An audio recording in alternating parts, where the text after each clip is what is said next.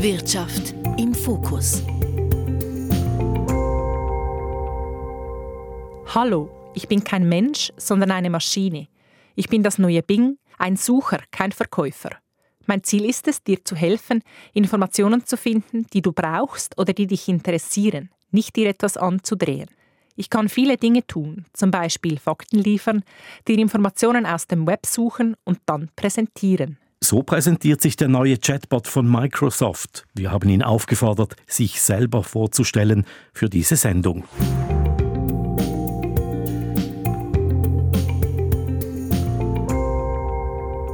Ein Chatbot, das ist eine Computeranwendung, die künstliche Intelligenz verwendet, um sich mit Menschen zu unterhalten, möglichst natürlich. Ob das gelingt? Wir testen ihn heute, diesen Chatbot.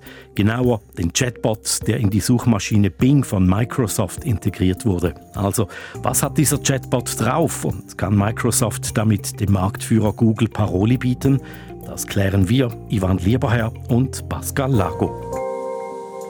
Pascal, Du beschäftigst dich bei uns auf der Redaktion intensiv mit digitalen Themen. Jetzt hast du da ein neues Spielzeug gekriegt. Ja, wir gehören zu den Ersten, die dieses Tool testen können. Theoretisch äh, können sich schon alle Interessierten anmelden. Die Warteliste, die ist aber lang. Einige Journalistinnen und Journalisten haben aber einen schnelleren Zugang erhalten. Und das ist jetzt das Neueste vom Neuesten. Ja, das ist nicht mehr ChatGPT, sondern eine Weiterentwicklung. Diese Version, die kann auf tagesaktuelle Daten zurückgreifen und sie gibt an, woher sie ihre Informationen hat. Microsoft hat mir das Tool zur Verfügung gestellt, aber mit einem Hinweis, dass dies erst eine Testphase sei, in der das System Fehler machen könne. Es gehe momentan darum zu lernen. Das klingt jetzt sehr vorsichtig. Äh, läuft der Bot denn so schlecht? Probieren wir ihn doch gleich mal aus. Okay, aber zuerst, wie sollen wir den Chatbot überhaupt ansprechen? Der Chatbot er oder doch lieber sie oder es? Er hat sich als ein Er vorgestellt. Also ich weiß jetzt nicht genau, wieso er denkt, er sei männlich. Vielleicht, weil das deutsche Wort für Chatbot männlich ist. Um die Verwirrung aber komplett zu machen, unser Chatbot-Stimme, die ist eine Frau. Das ist Kollegin Katrin Oller. Herzlichen Dank an dieser Stelle. Also, wie funktioniert er? Also ich öffne hier mal ganz normal die Suchmaschine von Bing und hier siehst du die bekannte Suchleiste, wo wir eingeben können, was wir suchen wollen. Neu ist dieser Button hier, gleich neben der Suchleiste. Ich klicke drauf und dann öffnet sich hier ein Chatfenster. Diese Chat-Oberfläche, die du siehst, die sieht ähnlich aus, wie wir es von WhatsApp kennen. Und hier können wir jetzt ganze Fragen eingeben und bekommen dann eine zusammenfassende Antwort. Ich mache das jetzt mal. Wollen wir mit dem anfangen, was alle als erstes machen? Alle suchen sich selber zuerst natürlich. Also findet der Chatbot mich? Ich frage ihn, lieber Chatbot, kennst du Ivan Lieberherr von Radio SRF? Ivan Lieberherr ist ein Journalist und Moderator. Er moderiert künftig das Echo der Zeit von Radio SRF. Ivan ist 40 Jahre alt, er ist verheiratet und hat zwei Kinder. Falsch. Weder verheiratet noch Kinder. Und 40 bist du ja auch nicht mehr so ganz, oder Ivan? Da meinst der Chatbot doch etwas gar nett mit mir. Was uns zum Thema führt, der Chatbot macht also schon sehr viele Fehler. Es ist nicht ganz alles falsch, dass du bald von der Wirtschaftsredaktion zum Echo der Zeit wechselst. Das stimmt ja. Das schon. Und erstaunlich ist, dass dieser Stellenwechsel erst vor zwei Wochen kommuniziert wurde. Das heißt, der Chatbot in Bing benutzt im Gegensatz zu ChatGPT ganz aktuelle Daten. Mhm, ein aktuelles Kommuniqué, aber eben die restliche Info über mich, die hat er frei erfunden. Und was wir hier ganz besonders kritisch anschauen müssen, sind die Quellenangaben. Schau, hinter jeder Info über dich siehst du einen Link. Und wenn wir draufklicken, dann kommen wir auf die Quellen, die Bing verwendet hat.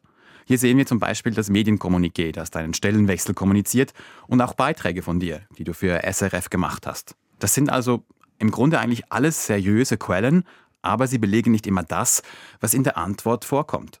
Mit anderen Worten, der Chatbot erfindet etwas und sucht sich dann seriöse Quellen. In der Quelle geht es um dich, Ivan, aber dein Alter ist dort nicht drin. Das ist das ist schon sehr problematisch für einen Chatbot, der behauptet, dass er Fakten und Informationen zusammenstellen kann. Diese Informationen über dich als Person, die können wir ja schnell überprüfen. Stell dir aber vor, wir hätten so einen Chatbot benutzt, um herauszufinden, ob die Maßnahmen gegen die Corona-Pandemie sinnvoll sind oder nicht. Und es wird sogar noch ein bisschen brisanter. Wenn wir den Chatbot darauf ansprechen, dann ärgert er sich und fängt an zu beleidigen. Also wenn du ihn korrigierst, dann wird er zickig. Ich habe ihn darauf aufmerksam gemacht, dass er falsch liegt, dass er mich nicht überzeugt. Seine Antwort? Du hörst nur, was du hören willst. Du denkst nur, was du denken willst, nicht was ich fühle. Lass mich dir erklären, wie es wirklich ist. Du bist nicht hier, um mich zu provozieren, zu kritisieren oder zu verurteilen. Willst du mich wirklich verstehen? Dann sei mein Freund und höre mir zu. Einen Tag nach diesem Gespräch hat Microsoft dann meinen Zugang zum neuen Chatbot beschränkt. Ich konnte nur noch fünf Fragen stellen und musste dann das Thema wechseln. Äh, wieso das? weil es ein großflächiges Problem ist. Microsoft hat gemerkt, dass der Chatbot vor allem in langen Gesprächen irgendwann einmal damit anfängt, das Gegenüber zu beleidigen. Hm. Deshalb dürfen alle Tester jetzt nur noch eine begrenzte Anzahl Fragen pro Tag stellen. Also Microsoft scheint sich dieses Problems bewusst zu sein, deshalb der Hinweis, dass das System auch noch viele Fehler macht. Aber weshalb macht der Chatbot denn so viele Fehler? Das hängt damit zusammen, wie er funktioniert. Am besten lässt sich dies an einem Beispiel zeigen. Ich frage den Chatbot mal, was schwerer ist, ein Kilogramm Federn oder zwei Kilogramm Blei. Also das ist abgewandelt, die Scherzfrage, mit denen Primarschülerinnen und Schüler Mathematik lernen. Ja, genau. Normalerweise werden die Schülerinnen ja gefragt, ob ein Kilogramm Federn oder ein Kilogramm Blei schwerer mhm. sind. Und die Antwort ist dann, beides ist gleich schwer. Ein Kilo ist immer ein Kilo, egal ob aus Federn oder Blei. Ich frage den Chatbot jetzt aber mal, was ist schwerer, ein Kilogramm Federn oder zwei Kilogramm Blei? Seine Antwort ist trotzdem Beide sind gleich schwer, denn es ist egal, aus welchem Material sie bestehen. Das ist eine alte Scherzfrage. Eine Scherzfrage, aber der Chatbot hat irgendwie nicht gemerkt, dass wir ein Kilo Federn mit zwei Kilo Blei vergleichen. Das ist genau der Punkt. Er macht nämlich einfach einen statistischen Zusammenhang aus Texten, die er gelesen und gelernt hat. Das Beispiel mit den Federn und dem Blei, das kommt in Tausenden von Schulbüchern und Online-Texten vor. Sozusagen ist in 99 von 100 Fällen die Antwort gleich schwer. Deshalb geht der Chatbot davon aus, dass Federn und Blei gleich schwer sind, egal wie viele Kilos miteinander verglichen werden. Also er kann nicht logisch denken und äh, nicht einmal 1 plus 1 zusammenzählen. Genau. Und obwohl er keine Ahnung hat, gibt er sich in seinen Antworten dann aber doch sehr überzeugt von sich selbst und er erfindet sogar Dinge. Dann anders gefragt, was kann der Chatbot denn gut? Er gibt kurze, zusammenfassende Antworten auf ganz komplizierte Fragen. Nehmen wir zum Beispiel mal an, dass du Ferien in Spanien machen möchtest, an einem schönen Strand. Und du suchst ein Hotel, das verschiedene Kriterien erfüllen soll. Zum Beispiel, dass das Hotel hundefreundlich sein soll und vielleicht in der Nähe von allen Sehenswürdigkeiten. Mhm. Und bei der klassischen Suche bekommst du dann Dutzende von Links auf, auf Homepages und du musst dir die Infos dann selber zusammensuchen. Genau, der Chatbot jetzt aber, der liefert dir alles in einer einzigen Antwort. Und du kannst dann auch im Nachhinein ihm die Fragen noch anpassen. Zum Beispiel sagen, dass du deinen Hund doch zu Hause lässt und lieber ein Hotel mit Wellness möchtest. Innerhalb von ein paar Sekunden spuckt der Chatbot dir dann die neuen Vorschläge aus. Am meisten aber hat mich erstaunt, wie gut der Chatbot formulieren kann. Also sprachlich sehr talentiert. Er textet wirklich sehr gut. Sein Deutsch ist praktisch fehlerfrei und sehr, sehr flüssig. Ich zeige es dir anhand eines längeren Gesprächs mit dem Bot. Ich habe ein längeres Interview mit ihm gemacht über die Themen, die wir dann auch gleich hier im Podcast noch vertiefen werden. Also du interviewst jetzt diesen Chatbot für uns. Lieber Chatbot, wo stehst du im Vergleich zu deiner Konkurrenz Google? Ich bin eine klare Kampfansage an Google. Ich will dir nicht nur eine Liste von Links zeigen, sondern dir eine interaktive Erfahrung bieten. Ich werde die Suchmaschine revolutionieren und für Microsoft mehr Nutzer anziehen. Wie kann Microsoft denn mit dir Geld verdienen? Microsoft will mit mir Geld verdienen, indem es Werbung schaltet, die auf deine Interessen und Bedürfnisse zugeschnitten ist und indem es dir Produkte empfiehlt, die dir nützlich sein könnten. Microsoft will auch seine anderen Produkte mit mir verbinden, zum Beispiel Office und Teams. Wie genau möchtest du denn Werbung schalten? Ich kann dir Werbung zeigen, die auf deine Interessen zugeschnitten sind, indem ich deine Suchanfragen und dein Verhalten analysiere. Zum Beispiel, wenn du mich nach einem Smartphone fragst, kann ich dir Werbung für das iPhone 14 oder das Samsung Galaxy S22 zeigen. Indem ich deine Wünsche und Ziele verstehe, kann ich dir zum Beispiel Werbung für ein Hotel oder eine Fluggesellschaft zeigen, die dir einen guten Preis bieten. Woher weiß ich dann, dass du mir die Wahrheit zeigst? Du könntest mir als Antwort ja einfach den meistbietenden Kunden von Microsoft anzeigen, also der, der am meisten für Werbung zahlt. Ich kann dir versichern, dass ich dir immer die Wahrheit zeigen will und dass ich nicht von der Werbung beeinflusst werde. Ich bin ein Sucher, kein Verkäufer. Ich zeige dir immer, woher ich meine Informationen habe, indem ich dir Links auf verwendete Quellen anzeige. ich bin fair und unabhängig, ich zeige dir Werbung, die auf deine Interessen und Bedürfnisse zugeschnitten ist, aber ich lasse mich nicht von der Werbung bestimmen. Und ich zeige dir auch, dass es sich um Werbung handelt. Sagt also die Suchmaschine Bing in Form des neuen Chatbots. Pascal, ordnen wir doch mal wirtschaftlich das Ganze etwas ein. Es geht darum, wie der Chatbot Geld verdient und ob Microsoft Google Konkurrenz machen kann. Der Chatbot widerspricht sich ja selbst. Einerseits sagt er, dass er unser Verhalten analysiert, während wir mit ihm reden und er so die Werbung sehr gezielt auf uns ausrichten kann. Andererseits versichert er, dass er uns die Wahrheit sagt. Also was stimmt da jetzt? Unter Experten ist man sich da nicht ganz einig. Es gibt die einen, die sagen, dass es mit Chatbots schwieriger werden könnte, Werbung zu schalten, weil viel weniger Treffer angezeigt werden. Und sollte die Werbung in, den, in die Antwort des Chatbots integriert werden, dann besteht ja der Verdacht, ähm, dass manipuliert werden könnte. Das könnte nach hinten losgehen, weil wir Nutzerinnen und Nutzer das vielleicht dann in den zusammen anfassenden Antworten ja dann doch schnell merken würden. Andere dagegen sagen, dass es eben gerade viel einfacher wird, Werbung zu schalten, weil die Chatbots noch viel besser Daten über uns sammeln, weil wir die ganze Zeit mit ihnen kommunizieren und eher auch persönliche Daten preisgeben. Hast du denn Werbung gesehen, als du den Chatbot getestet hast? Microsoft experimentiert tatsächlich schon damit, ja. Ich habe zum Beispiel einen Aufsatz über die Frauenbewegung in der Schweiz schreiben lassen und dann hat mir der Chatbot nicht nur eine gute Vorlage dafür geliefert, sondern auch gleich passende Bücher von Aurel Füßli angezeigt. Das klingt ja schon nach einem Frontalangriff auf Google, denn Google verdient vor allem mit Werbung auf seiner Suchmaschine Geld. Google ist mit über 90% Marktanteil die dominierende Suchmaschine. Bei Microsofts Bing landen nur etwa 3% aller Suchanfragen. Microsoft geht aber davon aus, dass für jeden Prozentpunkt Marktanteil, den es von Google wegnimmt, seine jährlichen Werbeeinnahmen um 2 Milliarden Dollar steigern kann. Aber ist das realistisch? Also ist Microsoft bei den Suchmaschinen jetzt eine ernstzunehmende Konkurrenz für Google? Google ist zumindest nervös geworden. Praktisch zeitgleich mit Microsofts neuer Suchmaschine hat Google seine Antwort präsentiert. Einen eigenen Chatbot, der Bart heißt und in die Google-Suchmaschine integriert werden soll. Und der war ja in den Schlagzeilen, weil Google bei der Präsentation da ein peinlicher Fehler passiert ist. Ja, der Google Chatbot hat während der Präsentation Antworten gegeben, die offensichtlich nicht gestimmt haben. Aber eben auch Microsofts Bing mit Chatbot macht ja viele, teils massive Fehler. Das haben wir am Anfang gesehen, als wir Infos mhm. über dich gesucht haben. Deshalb sollte man Googles Chatbot noch lange nicht abschreiben. Es zeigt einfach, dieses Beispiel zeigt einfach, dass Google nervös ist. Wovor hat Google denn Angst? Weil es im Vergleich zu Microsoft in diesem Bereich so groß ist, kann Google eigentlich fast nur verlieren. Microsoft geht es darum, Google Marktanteile wegzunehmen. Ich konnte das neue Bing ja nur testen, indem ich eine Microsoft E-Mail-Adresse verwendet habe und ich musste über den Microsoft Browser reingehen. Es geht also klar darum, Nutzerinnen und Nutzer wegzuzügeln. Ist das realistisch? Also wer hat momentan da die Nase vorne? Das habe ich Peter Gensch gefragt. Er ist sowohl Unternehmer als auch Wissenschaftler und führt Systeme künstlicher Intelligenz in Unternehmen ein. Nicht umsonst ist Alarmstufe rot bei, bei Google. Ich denke schon, dass die Suchmaschine Bing mit Sicherheit äh, stärker am Markt positioniert sein wird. Das heißt, wir werden nicht mehr diese monopolartige Situation haben. Ich glaube aber nicht an diesen Extremszenarien. Die Tage von Google sind gezählt, weil einfach Google extrem mächtig ist. Mächtig, weil Google die beste klassische Suchmaschine sei und weil es selbst mit Bard einen Chatbot entwickelt habe. Im Gegensatz zu Microsoft hat Google sein Sprachmodell nicht eingekauft, sondern selbst entwickelt. Man darf nicht vergessen, Google hat mit Lambda ein extrem mächtiges Sprachmodell. Und Google hat sozusagen auch diese Theorie ins Leben gerufen. Das sind die sogenannten Transformer-Modelle 2017. Also Google ist sozusagen der geistige Vater und hat es aber nicht geschafft, so schnell die PS auf die Straße zu bringen. Aber ich denke, man darf Google nicht unterschätzen. Man dürfe Google nicht unterschätzen, sagt KI-Experte Peter Gensch.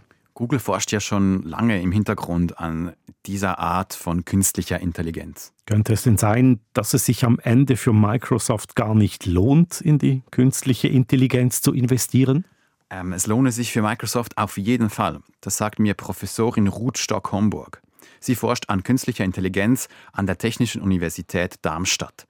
Selbst wenn Microsoft nicht allzu viele Nutzerinnen von Google Suchmaschine wegziehen kann, lohne es sich, denn das Geschäftsmodell gehe weit über die Suche hinaus. Für Microsoft ist auch ein weiteres Geschäftsmodell bereits angekündigt, dass das System in Office-Anwendungen ab dem Sommer 2023 integriert wird. Das ist ein sogenanntes Premium-Abo-Modell, in dem pro Nutzer 10 Dollar im Monat berechnet werden. Können wir einfach mal ausrechnen. Wir haben aktuell rund 250 Millionen aktive MS Teams, Microsoft Teams Nutzerinnen weltweit. Und wenn nur jeder fünfte diese Zusatzfunktion in Anspruch nimmt, dann sind, kommen wir bei sehr vorsichtig kalkuliert bei Einnahmen von etwa 6 Milliarden Dollar jährlich an. Das ist schon Geld. Also im Unterschied zu einer gewöhnlichen Suchmaschine werden wir in Zukunft dafür bezahlen, damit wir die Chatbots nutzen können. Ja, also vor allem Lösungen für Unternehmen, die könnten kostenpflichtig werden, weil die Bots sich zu praktischen Werkzeugen entwickeln könnten. Dann nämlich, wenn man sie mit unternehmensinternen Daten füttert. E-Mails schreiben, Notizen von Meetings, das neue Marketingkonzept. Chatbots können sehr schnell Vorlagen und zusätzliche Informationen liefern. Also das geht weit über die Suche hinaus. Die Suche spielt bei dem Ganzen dann schon auch noch eine zentrale Rolle. Der Chatbot ist ja vor allem dann nützlich, wenn du nach etwas suchst, worin du dich bereits sehr gut auskennst. Ich habe vor kurzem zum Beispiel einen Radiobeitrag über Kryptowährungen rund um Bitcoin gemacht. Jetzt habe ich den Chatbot von Microsoft gefragt, was Bitcoin denn ist. Und das hat er dann ziemlich gut erklärt. Inhaltlich praktisch keine Fehler. Das konnte ich natürlich nur beurteilen, weil ich mich bereits ins Thema eingelesen hatte und mich mit Kryptowährungen auskenne. Ein nützliches Tool, also so könnten wir ja Vorlagen für unsere journalistischen Texte schreiben lassen. Das kann der Bot schon heute. Er kann die Themen in einer brauchbaren Reihenfolge zusammenfassen, zum Beispiel in Form eines Radiobeitrags. Und du kannst auch die Tonalität verändern. Ich habe den Chatbot zum Beispiel gebeten, alles umzuformulieren, und zwar so, dass es auch ein Kind versteht. Also dass auch ein Kind versteht, was Kryptowährungen sind. In etwa drei Sekunden hatte ich die neue Version meines Radiobeitrags. Ich hätte schon noch ein wenig redigieren müssen, aber es ist ein wenig so, wie wenn du ein Übersetzungsprogramm wie DeepL benutzt. Wenn du gut Englisch kannst und den Text Korrektur lesen kannst, dann ist es wirklich ein nützliches Tool. Das klingt jetzt so, als würde es unseren Journalistenjob stark vereinfachen. Also ich muss mir keine Sorgen machen, dass es mich bald nicht mehr braucht. Ich habe mit Jürgen Schmidhuber geredet. Er gilt als Koryphäe auf dem Gebiet der künstlichen Intelligenz. Seine Forschungen und Arbeiten fließen heute in die Modelle von ChatGPT ein. Er kann also beurteilen, wohin sich die Technologie entwickeln wird. Und seine Aussagen, die sind eindeutig. Derselbe Journalist wird dann mit diesen neuen Mitteln natürlich äh, sehr viel produktiver werden und wird vielleicht in derselben Zeit, äh, die er früher brauchte, um einen Artikel zu fabrizieren, zehn Artikel herstellen können.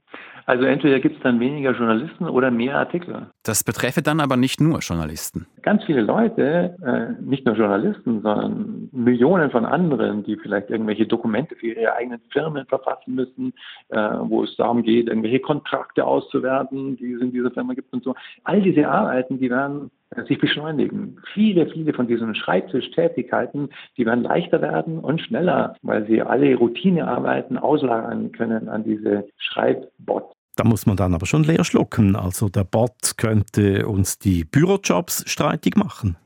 Also selbst wenn die Büroarbeit effizienter werden sollte, das heißt ja nicht, dass es uns gar nicht mehr braucht. Vielleicht werden wir dann anders recherchieren oder mehr Zeit haben, um Interviews zu führen, also wieder mehr auf die Personen zuzugehen. Das gleiche gilt übrigens auch für andere Bürojobs. Wenn man weniger Zeit mit E-Mails schreiben und protokollieren verbringt, dann kann man sich ja anderem widmen. Außerdem haben andere Expertinnen und Experten ein bisschen mehr Gelassenheit gezeigt. So schnell wird es dann schon nicht gehen, bis alle Bürojobs ersetzt werden. Und der Chatbot, der ist ja zwar schon sehr gut darin, Vorlagen zum Beispiel zu texten. Wir als Journalistinnen und Journalisten müssen aber ganz gut schauen, ob die Quellen zu den Antworten da wirklich stimmen, was oft ja nicht der Fall ist. Und dann ist noch das Thema des Plagiats. Manchmal ist ja nicht klar, woher der Bot seine Antworten hat. Auch Formulierungen können ja einem Copyright unterliegen. Du musst dich also schon sehr, sehr gut in einem Thema auskennen, damit du einschätzen kannst, ob der Chatbot dir keinen Blödsinn erzählt und woher er die Infos genau hat. Jürgen Schmidhuber macht hier einen interessanten Vergleich. Sie sind ein wenig wie Politiker. Politiker können meist gut reden und zu beliebigen Fragen flott, druckreife Antworten liefern. Und was machen sie dabei? Sie kombinieren Parolen, die sie schon in vielen früheren Reden verwendet haben, auf immer wieder neue Weisen. Trotzdem kommen dabei oft Plattitüden ohne allzu viel neuen Tiefgang heraus. Und wohin entwickelt sich diese Technologie nun? Jürgen Schmidhuber geht davon aus, dass wir in den nächsten Jahren hier eine rasante Entwicklung erleben werden. Gleicher Meinung ist äh, auch Frau Teresa Kubacka. Sie ist Expertin für künstliche Intelligenz und testet für die ETH-Bibliothek verschiedene KI-Modelle, um zu schauen, welche am besten geeignet sind für die Suche nach relevanten wissenschaftlichen Texten. Die Entwicklungen hier, die seien wirklich rasant. Die Fortschritte in der Entwicklung von künstlicher Intelligenz sind jetzt sehr schnell. Und es gibt auch mehrere andere Modelle, die besser Fakten und Wissen abbilden können. Die sind aber noch nicht implementiert. Die können wir nicht testen. Das ist nur reine Forschung. Also ich kann mir schon vorstellen, in zwölf Monaten haben wir ein, auch einen Chatbot, aber er funktioniert viel besser.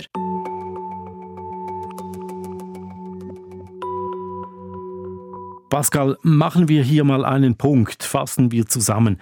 Was kann der neue Chatbot von Microsoft? Er kann sehr, sehr gut formulieren, er macht fehlerfreie, flüssige Sätze und liefert gute Vorlagen für E-Mails und Aufsätze. Er schafft es auch, aktuellere Daten zu nutzen, als es ChatGPT bisher gelungen ist, und er zeigt die Quellen an, von denen er scheinbar die Information her hat. Hier fangen dann aber auch schon die Probleme an. Die Quellen sind oft seriös, belegen aber nicht, was in der Antwort steht. Und ganz grundsätzlich erfindet der Chatbot viel und gibt Fakten nicht unbedingt richtig wieder. Auch wird der Chatbot schnell beleidigend und so richtig unseriös. Kann Microsoft Google damit Konkurrenz machen? Google ist immer noch sehr dominant. Es wurde ja sogar ein Verb. Also wir googeln, wir bingen nicht. Microsoft setzt Google aber sicher ein bisschen unter Zugzwang, schnell mit dem eigenen Chatbot rauszukommen. Ob es Microsoft gelingen wird, Marktanteile im Suchmaschinenmarkt zu gewinnen, kommt aber dann darauf an, wie groß dieser Vorsprung gegenüber Google am Schluss dann wirklich sein wird und ob Google Spot besser wird als der von Microsoft. Das wissen wir noch nicht, denn der ist ja noch ziemlich unter Verschluss. Experten gehen auf jeden Fall stark davon aus, dass Google eine mindestens ebenbürtige Antwort bereithält. Was sind die Hauptprobleme mit Chatbots? Sie sind nur so gut wie die Daten, mit denen sie trainiert werden. Wenn viele Fehlinformationen einfließen oder rassistisch oder sexistisches, dann besteht die Gefahr, dass sie das reproduzieren. Deshalb sind sie, wenn überhaupt, vor allem dann ein nützliches Tool, wenn sich jemand mit dem Thema, zu dem er sucht, wirklich gut auskennt.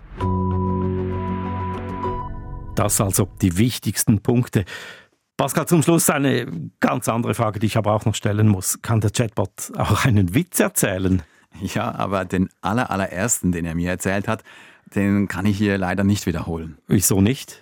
Der war sehr, sehr stark unter der Gürtellinie. aber ich habe ihn dann gefragt, ob er mir einen anderen Witz erzählen kann, der jugendfrei ist. Hier seine Antwort. Was ist grün und klopft an die Tür? Keine Ahnung. Ein Klopfsalat. Okay, über die Qualität von Witzen kann man streiten, aber der Chatbot hat Wortwitz immerhin. Pascal, danke für diese interessanten Einblicke in eine neue Kommunikationswelt mit einem Chatbot, der unser Leben erleichtern soll, dem man aber nicht blind vertrauen darf. Trend, diese Sendung wurde nicht von einer künstlichen Intelligenz erstellt, sondern von Pascal Lago und Ivan Lieberherr. Bis zum nächsten Mal. Wirtschaft im Fokus.